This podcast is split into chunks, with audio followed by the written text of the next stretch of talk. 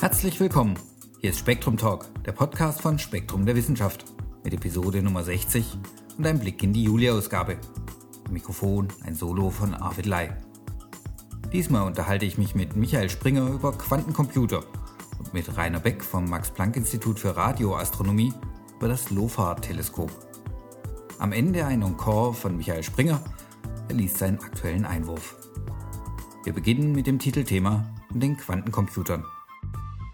Hallo, Herr Springer. Hallo, Herr Lai. Wollen Sie schon Ihren Einwurf lesen oder wollen wir erstmal über Quantencomputer sprechen? Äh, nach der Devise äh, immer das Schwierige zuerst, die ich übrigens im Alltag selten befolge, ähm, sollten wir vielleicht zuerst über Quantencomputer reden. Gut, also ich hoffe ja immer auf dieses photonenschnelle Rendering und muss jetzt lesen, diese Quantencomputer werden Grenzen haben?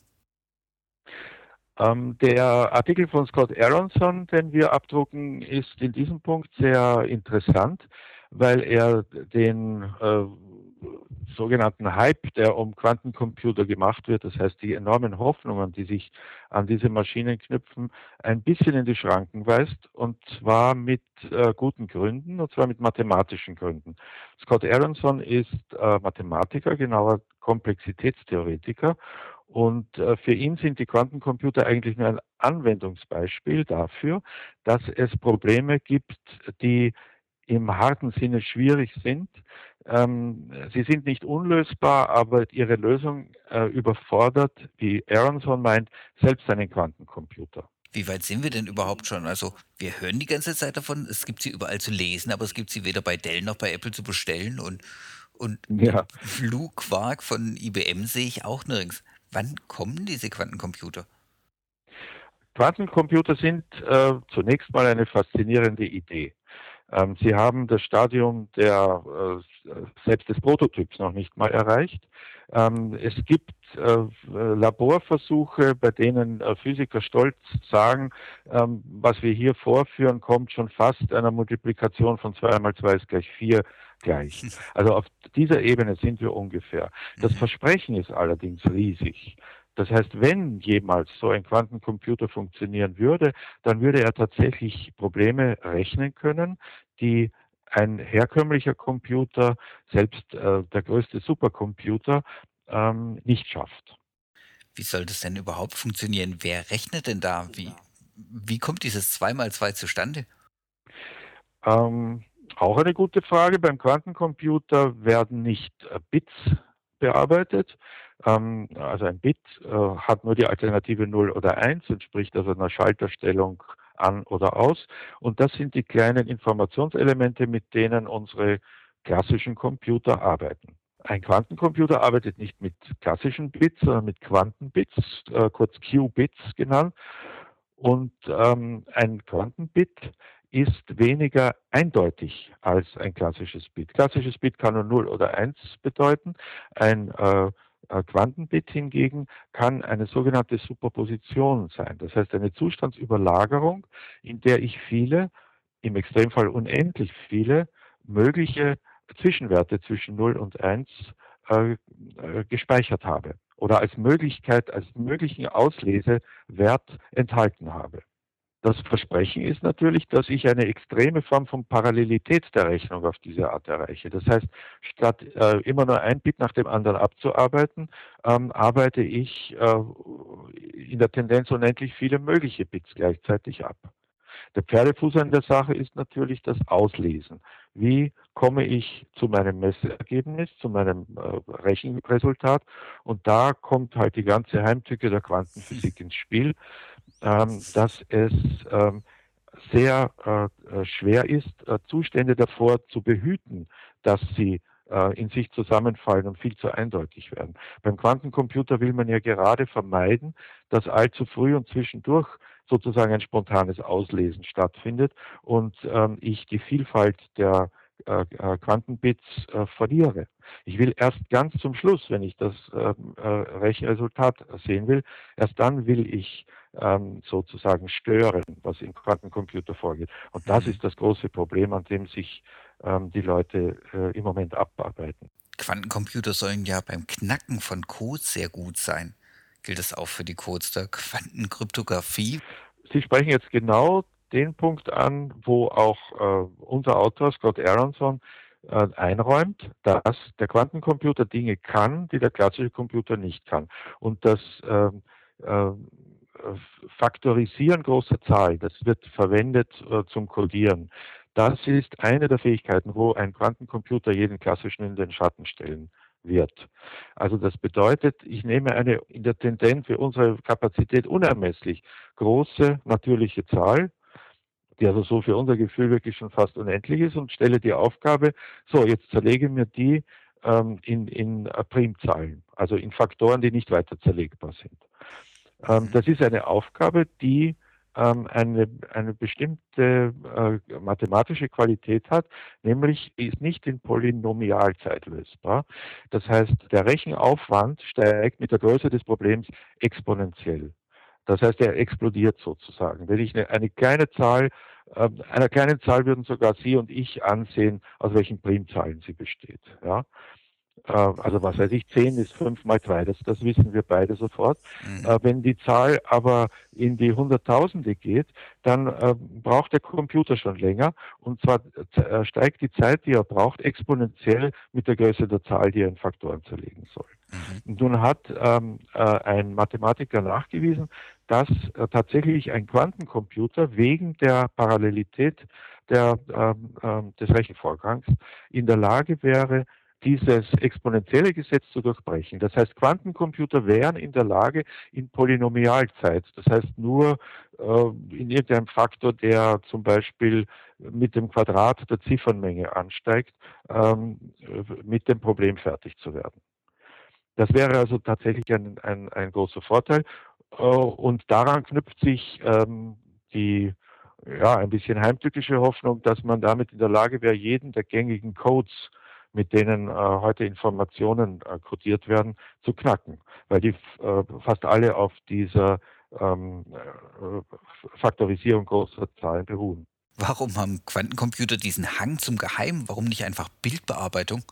Ich würde annehmen, dass die Zerlegung eines Bildes in Pixel und das Manipulieren der einzelnen Pixel und das Rechnen von äh, Strahlengängen, Schattenwürfen oder, oder bewegten Bildern ähm, letztlich weniger, viel weniger komplex ist als äh, Probleme, die wir mit Alltagsworten formulieren können und die viel weniger komplex anmuten.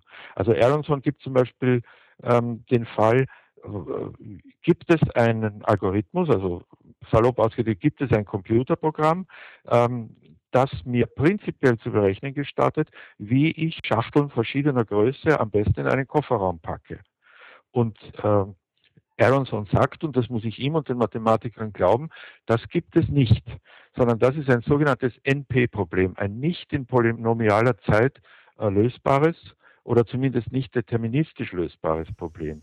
Damit ist gemeint, wenn jetzt ein Zauberer kommt und sagt, schau, so musst du das machen, ähm, dann kann ich in endlicher Zeit nachprüfen, ob das auch stimmt, ob er mir einen, äh, äh, ob er mir was Falsches erzählt hat oder ob es tatsächlich eine Lösung ist. Mhm. Das kann ich dann ähm, in, in normaler Zeit nachprüfen. Ich bin aber nicht in der Lage, einen Algorithmus anzugeben, der mir eine prinzipielle Lösung dieses Problems angibt. Es gibt andere Probleme dieser Art, das sogenannte Drei-Farben-Problem. Auch mutet äußerst einfach an. Ist es möglich, mit drei Farben, Rot, Blau, Grün, ähm, Landkarten so einzufärben, dass nie zwei Länder die gleiche Farbe bekommen. Das, äh, man denkt sich, was leichteres gibt es gar nicht. Aber das geht so stark ins, in das äh, Qualitative, in das, also man kann sich ja schlecht vorstellen, wie man so etwas quantifiziert als Problem, dass es zu diesen NP-Problemen gehört, die also einen klassischen Computer ähm, äh, prinzipiell überfordern.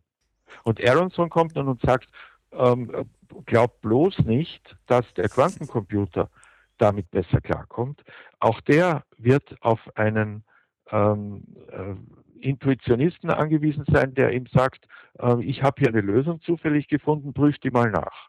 Aber der Computer wird auch nicht in der Lage sein, solche Probleme ähm, praktisch mechanisch herunterzubrechen und zu lösen. Ist es nicht alles ein bisschen schwarz in die Zukunft gedacht? Also niemand hätte dem, dem Zusatz Z1 zugetraut, dass wir mal mit Computern skypen würden oder dass später daran Podcast gemacht werden oder eben die Bildbearbeitung.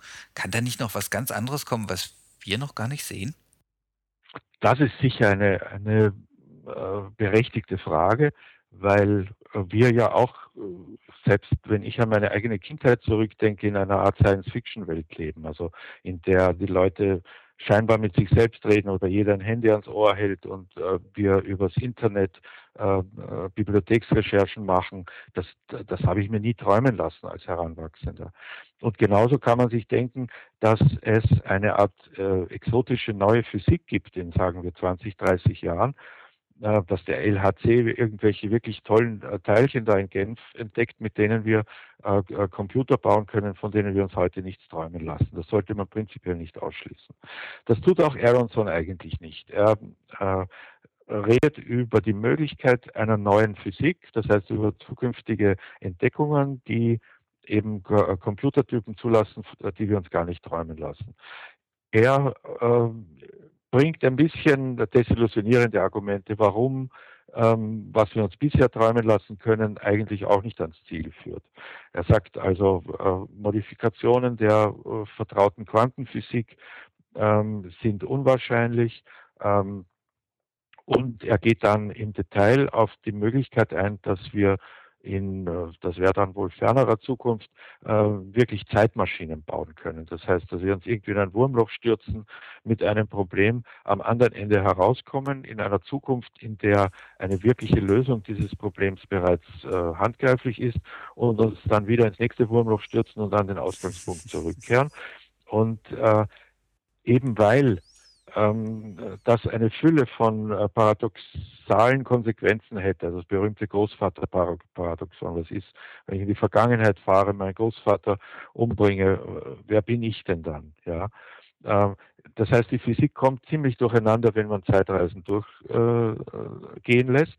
Und ähm, daran knüpft dann ähm, Aronson die für ihn positive Folgerung, dass er sagt, wenn meine äh, harten mathematischen Probleme auch für Quantencomputer schwer zu knacken oder, oder prinzipiell unknackbar sind, dann äh, folgere ich aus diesem Verbotssatz zum Beispiel das Verbot von Zeitreisen und das wäre doch eine erwünschte Konsequenz. Naja, also ich würde mir, glaube ich, erstmal wünschen, dass sich die Software dann in dieses Wurmloch stürzt, bevor das erstmal richtig sicher ist.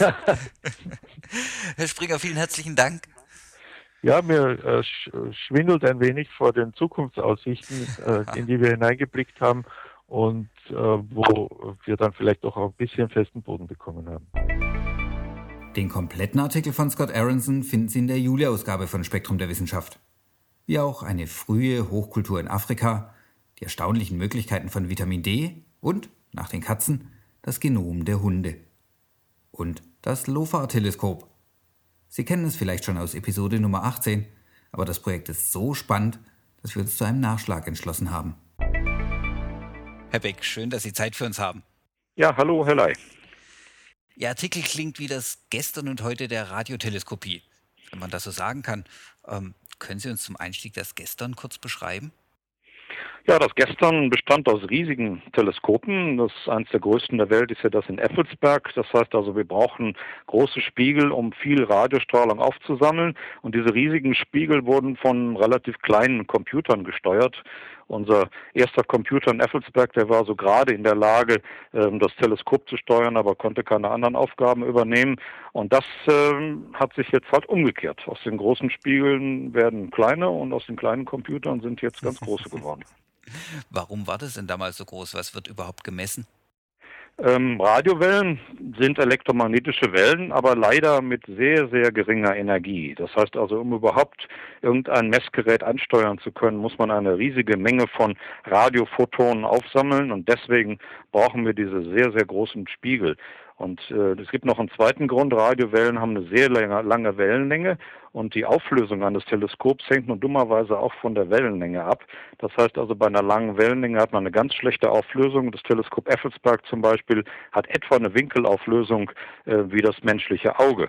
Das heißt also, man braucht große Teleskope auch, um einigermaßen vernünftige Auflösung, Winkelauflösung am Himmel zu bekommen. Und wie sieht das LOFA-Teleskop heute aus? Das äh, LOFA-Teleskop hat keinen Spiegel mehr, sondern besteht aus äh, ganz einfachen Stangen, so wie äh, man sich so eine Radioantenne früher an den Autos, so Stangenantennen vorstellt. Und äh, diese Stangen äh, können ebenfalls Radiostrahlung auffangen, allerdings eben langwellige Radiostrahlung. Das ist also sozusagen unterhalb und oberhalb des UKW-Bereichs, ist aber etwa in dem Bereich, Bereich der Meterwellenlängen. Und äh, in diesem Bereich ist das LOFA-Teleskop empfindlich. Und der große Vorteil ist, dass wir mit diesem LOFA-Teleskop keine mechanischen äh, beweglichen Bauteile mehr brauchen, sondern diese Stangen einfach in großen Mengen auf dem Boden fest äh, montieren können. Und der eigentliche Trick ähm, ist dann eben, diese Teleskope alle in einem großen Computer zusammenzuschalten.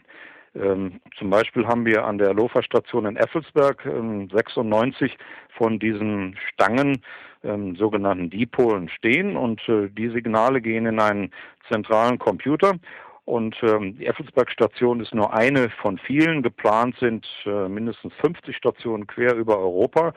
Und die äh, Winkelauflösung kommt dann dadurch zustande, dass alle diese Stationen überall in Europa äh, zusammengeschaltet werden und alle ihre Daten wiederum in einen Zentralcomputer der in Groningen in den Niederlanden äh, steht, dann dort zusammengesammelt werden und dort zu einem Bild zusammengesetzt werden. Und wie funktioniert das dann? Wie, wie schauen Sie dann ins All? Das Schauen ähm, ist einfach das Aufsammeln von ähm, Radiowellen, sowie eben ein, eine Stabantenne eines Radios äh, Wellen im UKW-Bereich aufsammeln, sammeln wir eben die erheblich schwächeren Wellen aus dem Weltall auf.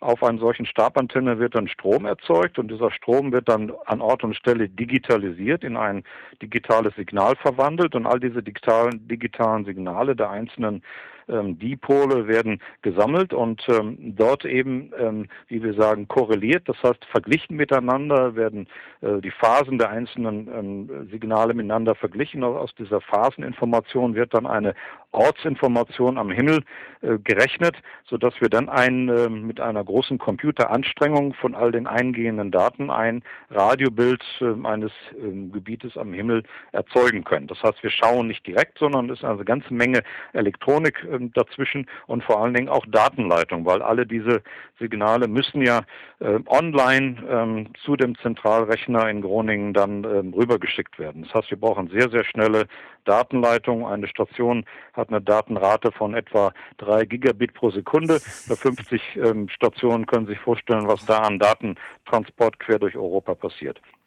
Und was hoffen Sie damit zu finden?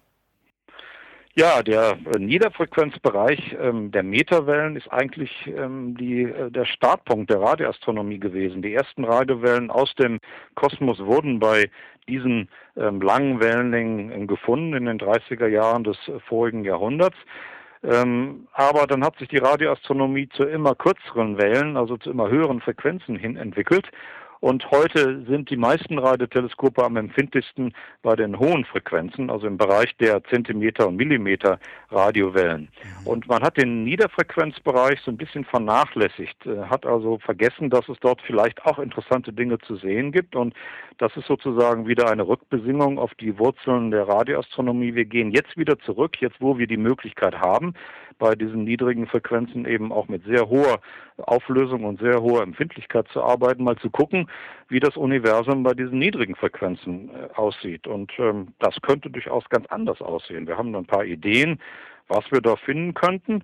Zum Beispiel sind Pulsare hervorragende äh, Radioquellen, die also besonders im Niederfrequenzbereich äh, sehr gut äh, strahlen. Dann ähm, zum Beispiel können wir Magnetfelder im Universum besonders gut sehen, weil die kosmische Strahlung, die um die Magnetfelder herum kreist, ähm, besonders intensiv bei niedrigen Frequenzen, also langen Wellenlängen ist. Dann sind auch die äh, Sonnenphysiker ganz begeistert, weil viele der mhm. Sonneneruptionen ihre Hauptenergie im Niederfrequenzbereich ausstrahlen. Das sind also Dinge, von denen wir ungefähr wissen, dass wir da ähm, Besseres machen können als bisher. Aber zusätzlich gibt es eben auch die Hoffnung, dass wir neue Phänomene entdecken können, dass wir zum Beispiel vielleicht eine neue Klasse von Radioquellen am Himmel entdecken bei diesen langen Wellenlängen, die vielleicht ähm, bis jetzt jeder übersehen hat, weil sie eben nur in diesem Frequenzbereich zu sehen sind. Die könnten in unserer Milchstraße liegen, die könnten auch irgendwo am Rand des Universums liegen. Das ist, das wissen wir nicht und da lassen wir uns einfach überraschen. Und ähm, das andere, ähm, was wir mit LOFA machen wollen, wir wollen den Himmel absuchen nach Radioblitzen.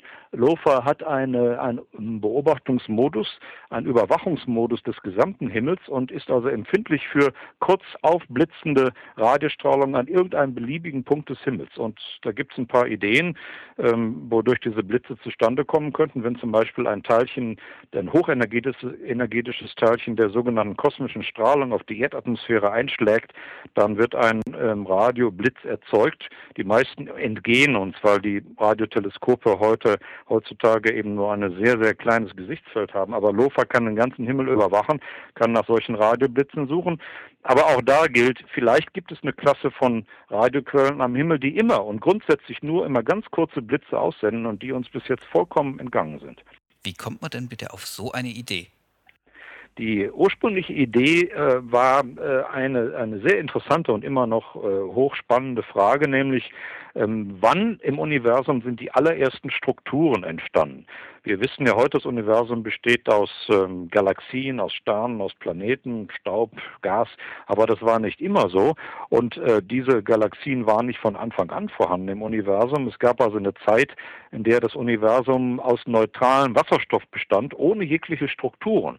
Das war so eine Zeit in den ersten 300.000 Jahren nach dem Urknall. Und erst nach äh, etwa 300.000 Jahren konnten sich aus den ersten Kondensationen die ersten Sterne bilden. Diese Sterne haben das neutrale Gas ionisiert, also äh, die äh, positiven und negativen elektrischen Ladungen voneinander getrennt.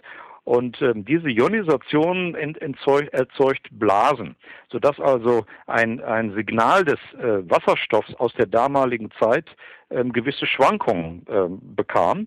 Und wenn wir in diese Zeit schauen können, sollten wir diese ersten Schwankungen im Universum sehen können. Und zwar wo? Im Lichte des neutralen Wasserstoffs. Der neutrale Wasserstoff ist ein wunderbar leicht, im Prinzip leicht zu beobachtendes ähm, ähm, Element im Universum, erzeugt nämlich eine Linie bei einer Wellenlänge von 21 Zentimeter. Wenn wir aber in diese Zeit damals zurückschauen wollen, dann schauen wir ähm, in eine große Entfernung, aber gleichzeitig auch zu einer anderen Wellenlänge, weil die Wellenlänge entsprechend ähm, verzerrt worden ist, auseinandergezogen worden ist. Und aus der Zeit damals von etwa ähm, an einer Zeit etwa 300.000 Jahre nach dem Urknall. Dort ähm, ist die Rot, sogenannte Rotverschiebung beträgt etwa äh, 10 und ähm, eine zehnfache Rotverschiebung bedeutet, dass die äh, Wellenlänge von 21 Zentimeter auf das Elffache ähm, verschoben worden ist und das bedeutet, es liegt bei einer Frequenz von 100 und etwa 130 Megahertz, das ist also knapp über dem UKW-Bereich, da haben wir Glück, sonst könnten wir es nämlich nicht sehen. Und deswegen waren die ursprünglichen Pläne für LOFA, ein Teleskop zu bauen für den Bereich um 130 Megahertz, so genau wissen wir es nicht, wo es steckt, also irgendwo zwischen 110 und 200 Megahertz. Und das ist eben einer der beiden Frequenzbereiche, in der äh, LOFA jetzt arbeiten soll. Und die Hoffnung ist, dass wir diese Schwankungen aus den allerersten Strukturen, also noch lange vor der Bildung der ersten Galaxien, also von den allerersten Sternen, den allerersten schwarzen Löchern, dass wir dort äh, solche Strukturen sehen können. Und da sind die ähm, Radioastronomen die einzigen, die eine Chance haben, bis in diese ganz frühen Zeiten des Universums zu schauen. Die Weltraumorganisation ESA und NASA denken ja auch offensichtlich über ein lunares LOFA nach. Halten Sie das für, für eine sinnvolle Erweiterung? Im Prinzip ja, weil ähm, wir sind auf der Erde begrenzt, was die niedrigen Frequenzen betrifft, so unterhalb von 10 Megahertz, das heißt bei Wellenlängen von mehr als 30 Metern. Da macht die Ionosphäre der Erde endgültig dicht. Das heißt also, da wirkt die Ionosphäre wie ein Spiegel. Wir kriegen also keine Radiostrahlung aus dem Weltall rein. Das heißt also, bei 10 Megahertz ist endgültig Schluss mit LOFA. Und ähm, wenn es sich herausstellt, dass es interessante Signale gibt, auch bei noch ähm, kürzeren Frequenzen, bei noch längeren Wellenlängen, dann müssen wir aus der Erdionosphäre raus. Das heißt, ein tiefliegender Satellit reicht da nicht, da muss man schon einige hundert Kilometer raus und da bietet sich die, die Mondoberfläche als ein Standort für zukünftige Radioteleskope an. Allerdings muss man dazu sagen, das wird natürlich ein teurer Spaß, weil äh, ein paar Stationen auf dem Mond reichen nicht. Da muss man auch etwas aufbauen in der gleichen Größenordnung wie das jetzt geplante, nämlich in der Größenordnung 1000 Kilometer. Und da sind wir ein bisschen skeptisch, ob das nicht dann doch ein bisschen zu teuer wird. Und mhm. deswegen haben sich ähm, die Astronomen äh, in Deutschland zum Beispiel ähm, dem internationalen Plan angeschlossen, äh, lieber dann auf der Erde zu bleiben und ein ähm, Teleskop zu bauen, was ähm, die gleiche Technologie benutzt wie LOFA, aber dann noch sehr viel empfindlicher wird und noch sehr viel größer werden soll. Und das Projekt heißt, hat den Namen Square Kilometer Array, also ein Quadratkilometer äh, großes, äh, große Teleskopanordnung. Ähm, nun, die ähm, wird teuer, dass das nur als internationales Projekt möglich ist.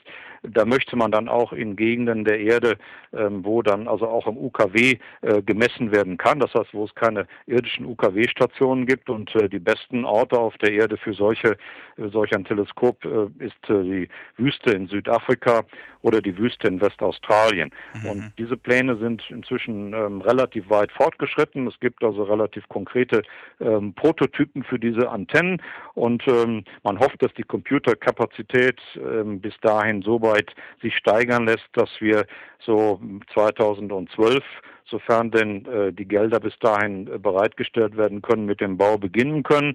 Dann sollte so um 2015 der erste ähm, kleinere Typ des Square Kilometer Array, das wäre dann also ein ungefähr ein Zehntel Quadratkilometer äh, stehen und ähm, wenn dann alles gut geht, dann könnte etwa im Jahr 2020 dann der, das volle Teleskop dann zur Verfügung stehen. Was für Projekte. Herr Beck, vielen herzlichen Dank für das Gespräch. Ja, bitteschön, Herr Ley. Und jetzt noch einmal Michael Springer mit seinem monatlichen Einwurf. Wie natürlich ist der Logarithmus? Amazonas-Eingeborene zeigen angeborenen Zahlensinn.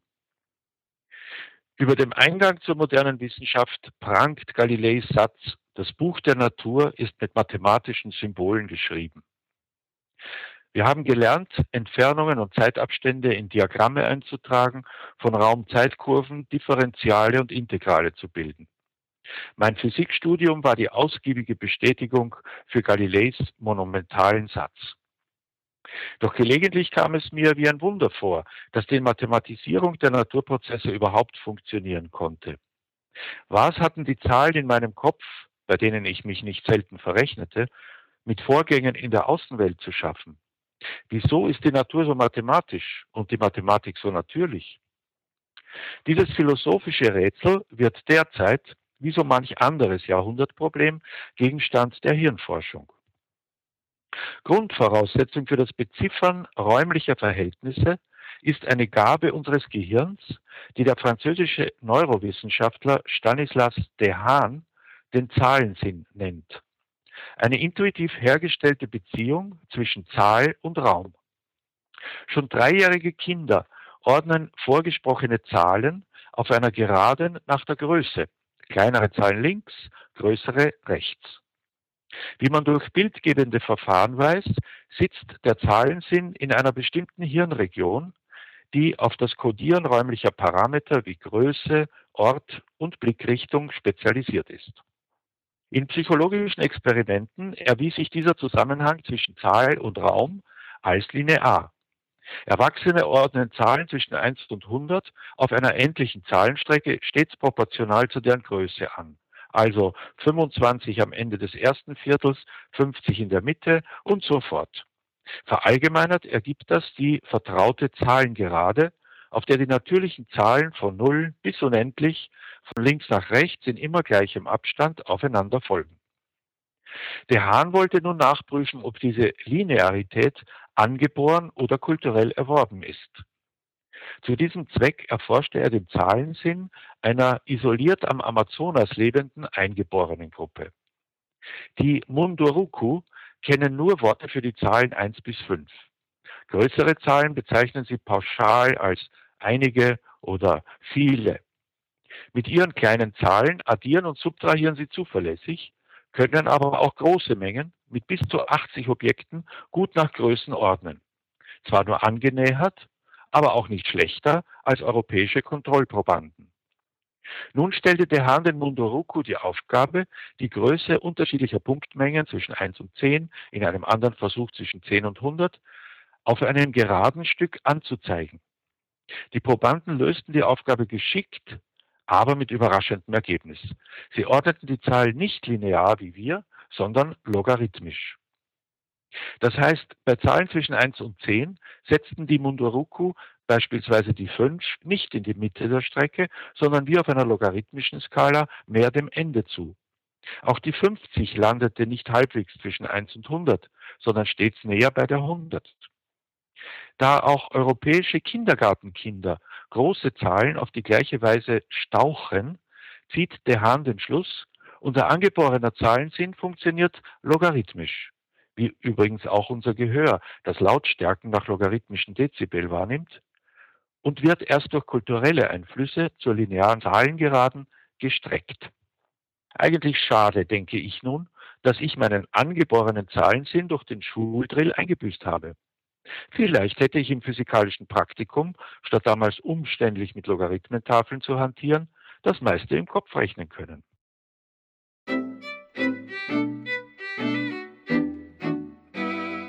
Das war Spektrum Talk Episode 60. Wir wünschen Ihnen bis zum nächsten Mal alles Gute und danken fürs Zuhören.